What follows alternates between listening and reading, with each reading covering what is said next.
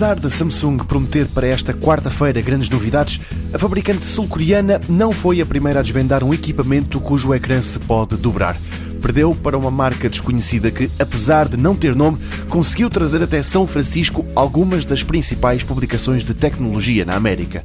É o caso do website The Verge, que admite que o Royal Flex Spy não é lá muito bonito, mas garante que o ecrã flexível funciona como o prometido.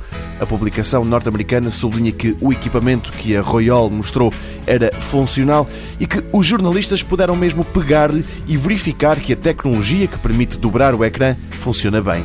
O que o The Verge deixa também claro é que aquele equipamento em concreto é claramente uma primeira geração e o software parece muito lento.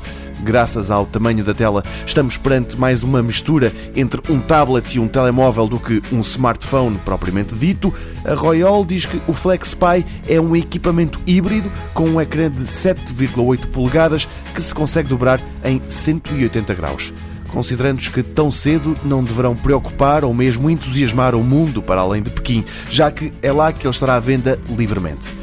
Há, no entanto, uma forma de o importar para Portugal. A Royal vende uma versão para programadores que podem adquirir um modelo base com 128 GB de espaço em troca de 1.400 euros.